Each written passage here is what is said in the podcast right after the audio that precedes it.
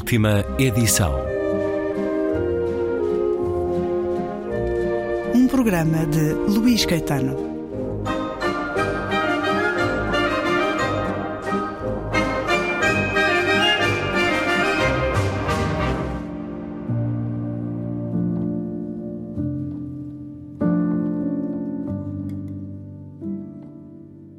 O oficial que veio vasculhar pela segunda vez a arca para de novo examinar os manuscritos não reparou sequer que os poemas de Piast já lá não estavam. Era precisamente esse desaparecimento que o poderia ter alertado para o facto de que nós também tínhamos retirado dali alguns manuscritos. O truque de Ana Andreevna, que me aconselhara a não arrumar a sala, resultou. Se eu tivesse voltado a pôr os papéis na arca, o chequista poderia ter ficado com suspeitas. Os poemas de Piast eram extremamente longos. Foram estes que tivemos de transportar nos cestos de compras. Estavam divididos em capítulos chamados fragmentos. Ossip Mandelstam apreciava esses poemas, talvez por neles as mulheres legítimas serem amaldiçoadas. Piast referia-se à sua mulher como a conjugal e recusava-se a viver com ela. Encontrando-se praticamente pela primeira vez na sua vida num apartamento normal, embora minúsculo também, Ossip Mandelstam quis revoltar-se contra o fardo da vida familiar e começou a elogiar veementemente Piast. Ao reparar no seu entusiasmo, perguntei-lhe: Por acaso tens alguma conjugal? Será que sou eu? Custa pensar que também poderíamos ter tido uma vida trivial, com corações partidos, escândalos e divórcios. Há neste mundo pessoas suficientemente loucas para não perceberem que é essa exatamente a verdadeira vida humana. A vida normal, a que todos nós deveríamos almejar. O que não teríamos nós dado para ter esse drama. É um certo de Contra toda a Esperança, de Nadiezda Mandelstam, um livro publicado recentemente pela imprensa da Universidade de Lisboa com a introdução, tradução e notas de Larissa Chotropa e Ana Matoso, que ensina língua portuguesa e tradução literária na Faculdade de Ciências Sociais e Humanas da Universidade Católica Portuguesa, é investigadora do Centro de Estudos de Comunicação e Cultura. Larissa Chotropa é professora de Língua e de Literaturas Russas no Instituto de Línguas da Faculdade de Ciências Sociais e Humanas da Universidade Nova de Lisboa. São responsáveis por este volume das memórias, das reflexões de Nadiezda Mandelstam. Vamos ouvir a mulher que está aqui na capa, numa belíssima fotografia da sua juventude, da sua vida, ainda ao tempo de Ossip Mandelstam, porque é ele também que atravessa todas estas páginas. Vamos escutar eh, um minuto e meio de Nadiezda Mandelstam, uma entrevista com grande frontalidade, de forma desassombrada, determinada e tranquila, irreverente também e apaixonada, pois claro, fala de Ossip Mandelstam. Escutemos-la. What can I tell you about Mandelstam if you know nothing about him? That he was a very fine man, that we laughed very much together. It was never dull with him, and we were very happy, even in the most horrible times. But in the night, we made love. It was a great success. It is comical to speak about sexual success at 73, but uh, it is, it is. But it was the reason why we lived together. We couldn't live without each other. I tried to be unloyal to him but it, I didn't succeed in doing it because everybody was worse than he. How did you meet Mandelstam? At a cafe, at a nightclub. And the first day we went together to bed. The very first day, it was also the first of May. Nadiezda Mandelstam, num registro que se ela tinha 73 anos, como aqui diz, terá sido em 1972, creio que uma gravação para a BBC. Ela, neste certo aqui, nos fala de Ossip Mandelstam. Era um bom homem, ríamos muito, nunca nos entediávamos, fomos muito felizes, mesmo naqueles tempos horríveis. À noite fazíamos amor e era um sucesso.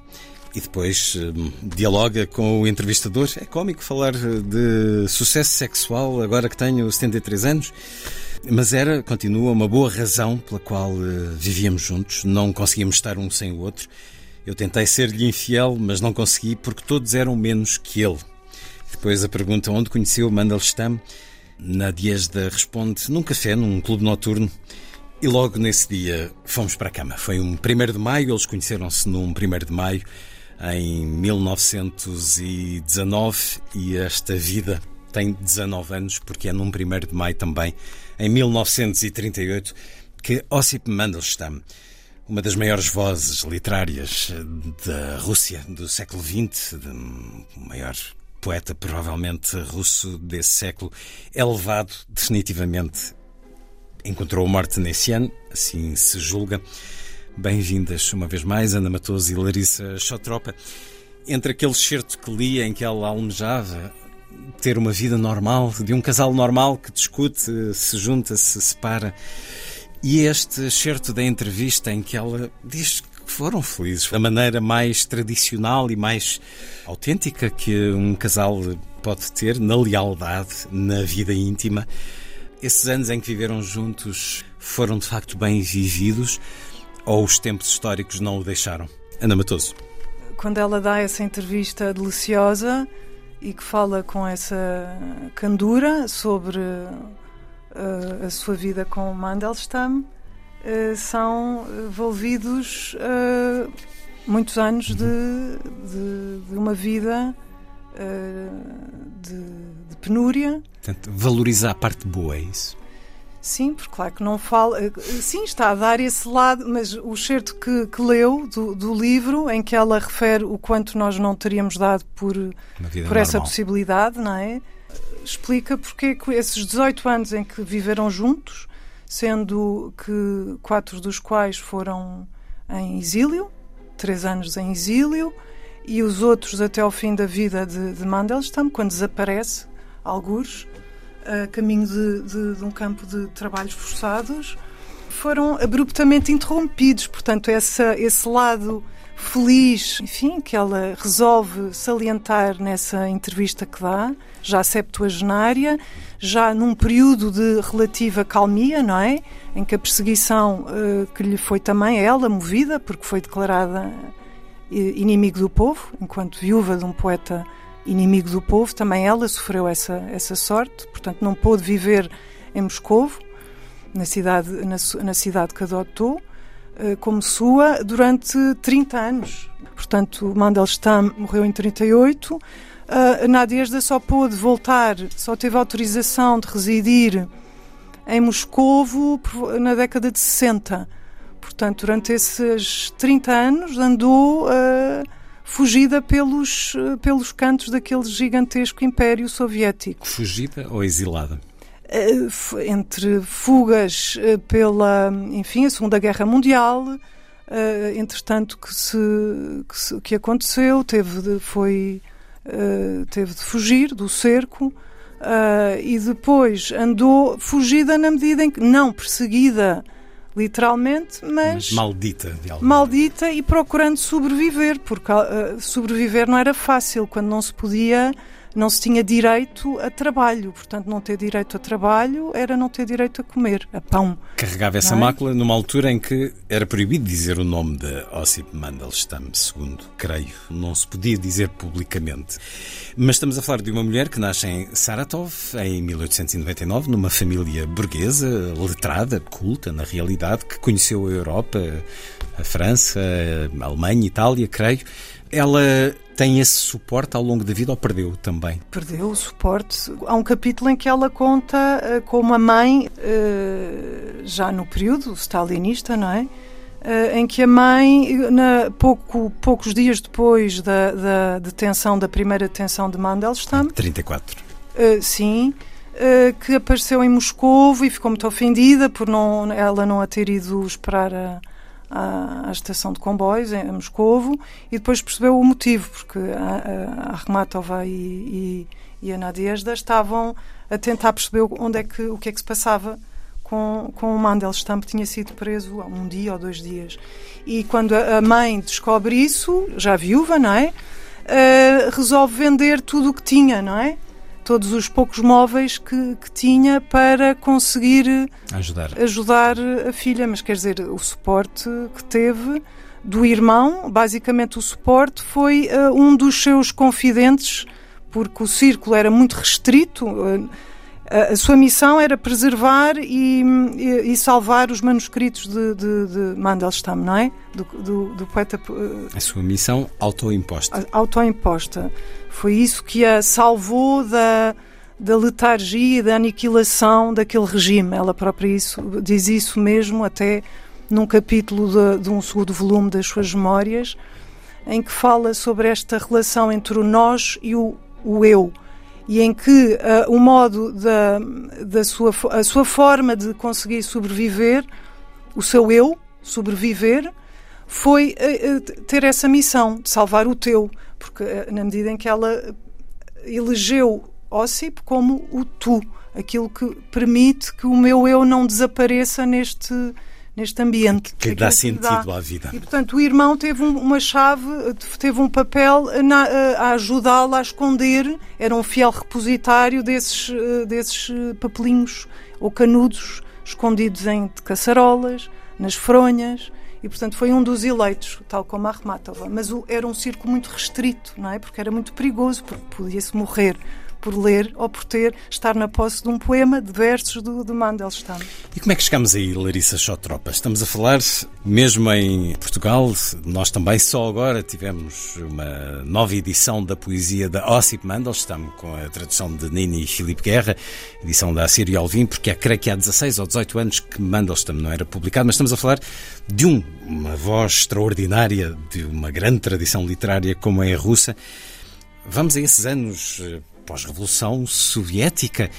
Ossip Mandelstam é um autor eh, conhecido, lido, popular. Um, como é que chegamos a este ponto do inimigo do regime, do inimigo da pátria? Faça-nos um pouco um olhar sobre o que foi a vida da Ossip Mandelstam. Vou tentar falar assim da maneira mais curta. Ossip Mandelstam, junto com Akhmatova e Nikolai Gumilyov, eram os maiores poetas de, da época de prata, assim chamada, depois na, na primeira década do século XX. Portanto, eram dos maiores poetas eh, eh, pós-revolução. Lidos, populares, conhecidos. Ainda era, ainda era, ainda publicava, e ele publicou alguns livros seus, eh, poesia, foi, foi na base do acmeísmo, e ele junto com Akhmatova e Gumilyov, portanto, tinha publicado na altura. Até houve, e é muito interessante isso, houve uma gravação da sua voz e, e, pronto, para, para ficar nos fundos da eh, rádio soviética, hum. que depois foi destruída, infelizmente, não ficou. Sim, e, e portanto ele, ele ainda na década de 20 ainda podia, tinha a possibilidade de, de trabalhar e era conceituado e era bem visto, tinha, tinha muitas missões, foi à Arménia, também participava em várias ações. Missões hum, culturais? Culturais, sim, sim, na década era, de 20. Era um representante sim, enviado a... Sim, hum. sim, mas eh, começando com 1929, quando foi decretada uma, uma lei, não podemos dizer lei, mas foi um decreto de Stalin que ele, onde ele eh, eh, colocou tudo da maneira que ele queria que, ficasse a literatura, a cultura, tudo. E, portanto, a poesia de Mandelstam, a partir daquele momento de 1929, não publicavam um Mandelstam nesta altura. Sim, e começou, ele fazia traduções vários poetas. Dante, Mallarmé. Sim, sim, fazia traduções bastante e mesmo começou a perder eh, esta parte assim, mesmo que tinha contrato para traduções, começou a perder. Portanto, ele não se enquadrava dentro daquilo que não, uh, Stalin define parte... como o bom intelectual ao Exatamente. serviço da pátria. Exatamente, havia uma, um slogan quem não é conosco é contra nós. Uhum. Como ele nos escolheu de elogiar eh, a questão bolchevique, eh, comunista, proletária. Ser servil ao poder. Sim, não era, não era de, a fazer isso, logo começou a ser eh, denegrido, denegrido ainda não nesta altura, mas começou a ser pouco popular e com isto gradualmente a ser a tentar ser esquecido pela pela imprensa e o, pronto, o cúmulo de tudo foi é, o verso que nós... Eh, um, poema, tal, um poema, poema, que ele dedica a Stalin. Sim, de, sim, sim. E este poema é, que ele recitou a um círculo muito próximo de amigos. Mas não e, havia círculos fechados ali. Sim, havia. Tudo houve alguém sabia. que fixou apenas só de uma declamação, hum. que ele declamou este poesia. Estirpou um verso sim, que foi mal recebido. Onde ele está a criticar e está a fazer uma paródia de Stalin. Real, e, e, pronto, e, alguém estivesse a ler o poema, logo dava-se a conta uhum. de quem está a, a falar, está a tratar-se. E uh, houve a denúncia. E é aí que ele é preso, em 1934. Sim, foi. Foi e... a denúncia feita e pronto, a partir daí. A partir daí já... a vida tornou-se muito mais complicada. Sim, sim. E o que é que acontece para em 38. Bem, enfim, o que é que acontece? Nós sabemos bem que as purgas eram diárias, que os desaparecimentos sim. eram diários, em todas as classes, mas muito no campo dos intelectuais e dos escritores. Mas há alguma coisa que determine que em 1938 seja de facto esse levar para nunca mais voltar? Uma causa, assim mesmo no processo de Mandelstam, não houve indicada uma causa, uma eh, o que por que ele está a ser incriminado. Era propaganda antissoviética, era eh, no, eh, no trabalhar, no lado nenhum. Mas ele não podia trabalhar, porque não tinha direito a trabalhar. Ele não podia trabalhar, nem que ele queria. Como é que eles sobreviviam? E ele sobrevivia com a ajuda de outros, outros intelectuais, outros escritores, Pasternak, por exemplo, que juntavam dinheiro, o, o irmão da, eh, da Nadezhda, várias, várias pessoas ajudavam-no, porque que ele absolutamente não podia ter, não tinha direito ao trabalho. E, e quando é nos retirado este direito, uma pessoa não, não consegue sobreviver, porque era o inimigo do povo. E as pessoas que passavam por este círculo não tinham direito depois a nada. Portanto, e além disso, ele não eh, foi proibido de entrar em cidades grandes. Mas ele, ela, era impossível para ele não ir a Moscovo, não se encontrar com os amigos que tinha lá. E ele foi Portanto, a Moscovo. Só isso já era um ato ilegal. Isto já foi também incriminado quando foi, foi preso, detido. Isto foi um dos pontos em que ele foi Havia sempre denunciantes, não é? Havia, havia sempre alguém sim, que sim. se vendia. Sim, sim. É sempre difícil, mas é por isso que é tão importante conhecermos a história e aquilo que ela nos lega. Ana Matoso e Larissa Chotropa responsáveis pela tradução, introdução e notas de Contra Toda a Esperança, livro de Nadiezda Mandelstam, uma edição da imprensa da Universidade de Lisboa, um livro atravessado pelo amor e pela memória, pela história que rasgou a vida de tantos. Uma conversa que vamos continuar no próximo programa da última edição.